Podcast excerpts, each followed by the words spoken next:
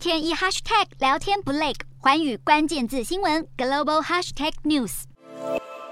美国公布最新失业金数据，初领失业金人数报二十五点一万人，比前一周增加七千人，不仅高于市场预期，更创下八个月以来新高，显示劳动力市场降温。不过，受惠于晶片法案持续挺进，特斯拉等企业财报优于预期，提振市场风险情绪。美股二十一号开盘后一路震荡走高，半导体类股涨声不断，特斯拉飙涨将近百分之十。美股四大指数全数上涨，道琼指数上涨一百六十二点一零点，收在三万两千。零三十六点九零点，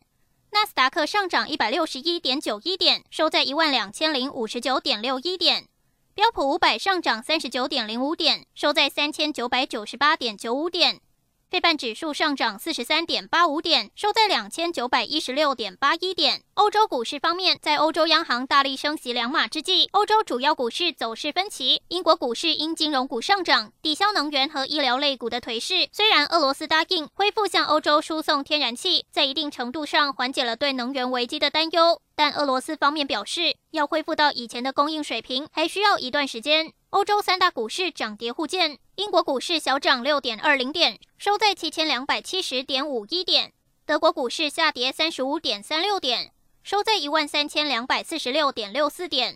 法国股市上涨十六点四五点，收在六千两百零一点一一点。以上就是今天的欧美股动态。